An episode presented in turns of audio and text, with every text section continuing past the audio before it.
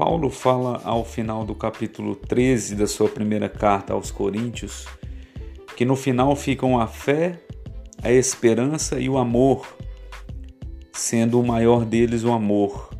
Ele dedica esse capítulo na exaltação do amor, ao ponto dele dizer que sem amor nada adiantaria o falar a língua dos anjos, falar a língua dos homens, entregar os seus bens aos pobres e até o próprio corpo para ser queimado.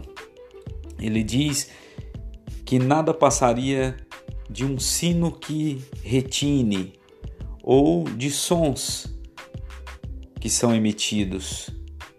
Apenas alarido, apenas alarde, dizendo que sem o efetivo amor as nossas ações são vazias, são apenas sons emitidos, mas que nada de fato produz.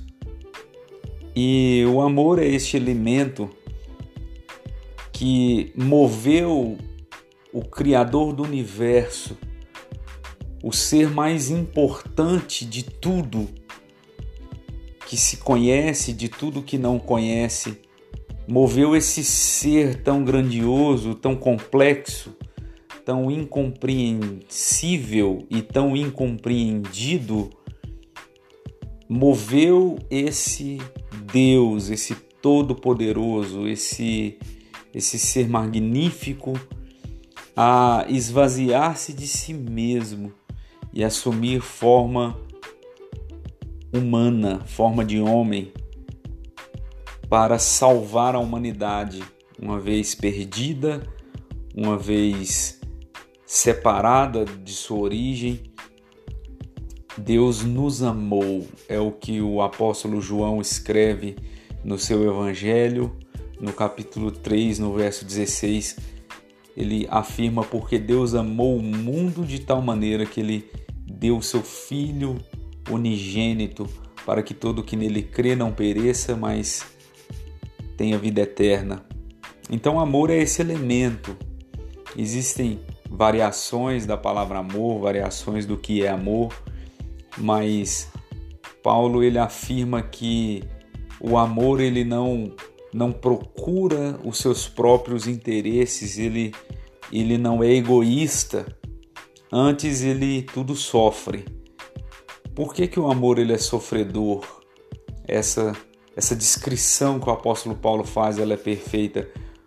Porque o amor ele, ele espera o retorno, ele não cobra. Então ele faz sem esperar nada em troca. Essa é uma característica mais do amor ágape, que é a palavra no original que aponta para quando a Bíblia diz do amor de Deus em relação a nós, ou o amor de Deus em relação a tudo, é um amor ágape, é o amor que ele, ele é ativo, é um amor que ele, ele faz independentemente do que foi feito.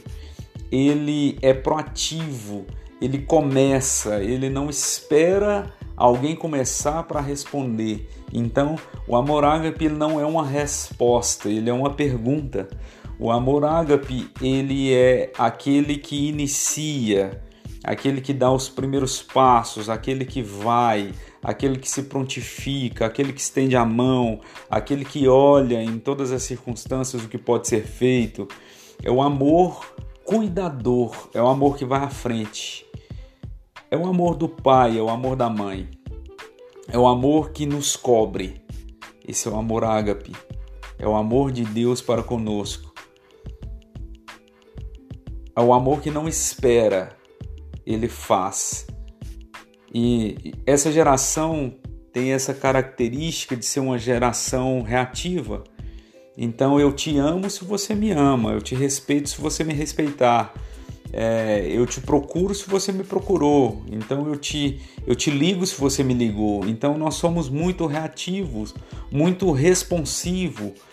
Quando a proposta bíblica, a proposta do amor, a proposta de, do apóstolo Paulo, a proposta do Cristo, a proposta do Deus Altíssimo é que não sejamos responsivos, não sejamos reativos, mas sejamos ativos. Então, eu te ligo não porque você me ligou, eu te ligo porque eu quero uma proximidade com você. Eu te ligo porque você tem importância na minha vida. Eu te ligo porque você construiu junto comigo uma história. Eu me aproximo de você porque nós temos uma relação. Eu aproximo de você porque você também, juntamente comigo, é membro de um mesmo corpo. Então eu oro por você não porque você orou por mim um dia, eu oro por você porque eu tenho interesse no seu bem, eu tenho interesse no seu progresso, eu tenho interesse que tudo vá bem na sua vida, na sua saúde, nas suas finanças, na sua, é, nos seus relacionamentos. Então eu te ajudo para te ver bem e não te ajudo porque eu tenho interesse nisso. E quando Paulo ele ele ele evidencia esse amor ao ponto de dizer que nada de ações adianta se não houver um amor genuíno, não houver algo dentro de nós que nos mova para isso, porque o Cristo ele foi movido por esse mesmo amor. O Cristo só foi para a cruz porque ele foi movido por esse amor. Então a ação dele é genuína porque a ação dele estava embebida em amor. A ação de Cristo na cruz é uma ação perfeita, foi um sacrifício aceito, porque estava carregada de amor.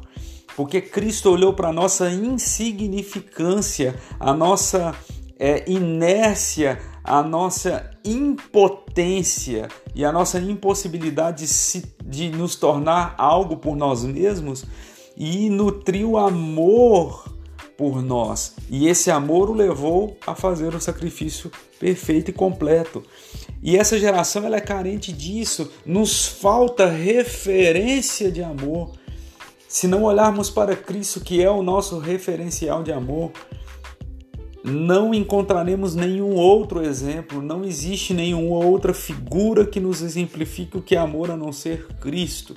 Então essa geração tem tirado Cristo do centro, tem tirado Cristo como nosso modelo e tem vivido modelos aleatórios, modelos fracos, modelos alheios ao verdadeiro modelo de amor. Porque quando olhamos para figuras humanas e buscamos nela amor, veremos que por mais nobre que sejam esses ícones, e aqui eu poderia citar inúmeros, não vou fazê-lo para não magoar ninguém, para não dizer que estou apontando religião de A ou religião de B, mas se pegamos figuras humanas como exemplos de amor, iremos ver que ainda assim é fraco, ainda assim é vago, ainda assim é alheio ao verdadeiro exemplo de amor que é o de Cristo Jesus, ao ponto de morrer por amor a nós. Porque todos esses modelos que vemos de homens e mulheres iluminados, vemos que mesmo assim, ao final de suas vidas, não tiveram um sacrifício em prol do próximo. Tiveram uma vida dedicada ao próximo, mas não teve uma vida sacrificial. E o que Jesus nos pede é uma vida sacrificial. Quando Paulo diz que é, não adiantaria entregar o próprio corpo para ser queimado, ele está falando de um sacrifício que corta na carne, de um sacrifício que, que não, não tira apenas os, os, os dividendos, os valores, mas que tira também a própria integridade, porque ele está falando ali de um sacrifício, sacrifício físico e somente Cristo pôde cumprir esse, esse quesito. E Paulo ele evidencia o amor, e eu penso que essa geração falta e muito amor, amor condescendente, amor fraternal, amor uns pelos outros. Falta inclusive o amor eros, o amor entre casais, homens e mulheres, cônjuges. O amor matrimonial falta muito. Existem muito, muitos cônjuges que são inimigos uns dos outros. Falta amor. Falta amor pelo próximo, o amor de um adulto por uma criança na sua qualidade de ser criança aquele, aquele amor que entende que na sua maturidade um dia ele foi criança e compreender a criança na sua infantilidade. Falta o amor de, de para com o idoso, de entender que um dia todos nós seremos idosos. Um dia nós é que estaremos estendendo a mão e, e estaremos sendo guiados por alguém mais jovem e olharmos para os idosos e respeitar a, a história de cada um deles e compreender que hoje a sua falta de sanidade, a sua falta de lucidez é resultado de uma vida de história e que por mais que ao final de sua vida ele esteja nesse estado de declínio, um dia foi alguém de importância que marcou a história. Falta o amor condescendente para as raças e olhar para, para um branco, para um negro, para um índio, para um pardo, para um asiático, para um oriental, para alguém que é de estatura alta ou de estatura baixa, alguém que é homem, alguém que é mulher, ou alguém que. que e, e respeitar essa diversidade e olhar para tudo isso e ter o respeito pela humanidade porque Deus ele respeita a nossa humanidade e ele preza pela nossa humanidade. Por isso que ele nos pede para amar uns aos outros, amar ao próximo como a nós mesmos. E quando eu olho para o meu semelhante, eu não consigo destilar amor para ele como se esse amor fosse derramado na minha própria vida. Paulo diz que fracassamos nesse quesito, porque ele diz que nada adianta, não adianta você é, dar as suas esmolas, vender os seus bens, repartir com os pobres e alimentar os famintos e vestir aos, aos que mendigam e, e levar cobertores no final do ano, na época do inverno e, e, fazer. Não existe nada que você faça se não for embebido em amor. Isso não surte efeito nas regiões celestes, isso não sobe como um cheiro suave às narinas do Todo-Poderoso. Isso são apenas falácias. Isso lembra aquela oração daquele publicano que orava de si para si mesmo batia no peito e dizia: Graças a Deus que eu não sou como esses. Então, toda ação que você faz que não for embebida de amor, que não for genuinamente nascida de um amor, de uma contrição, de uma compaixão, a sua ação é vazia. Você ajudou, sim, você ajudou, mas essa ajuda não contribuiu para o bem maior da humanidade, não gerou humanidade, não tocou o próximo. Sabe? Eu fico vendo muitas pessoas com seus os seus smartphones e ajudando ali, entregando comida a um faminto, mas visando as curtidas naquela filmagem, naquela foto. Então, ela ora para um mendigo na rua e pede alguém para filmar isso como se houvesse uma necessidade de que essa cena fosse vista e aplaudida, quando na verdade o que essa cena pede é que seja gerada humanidade.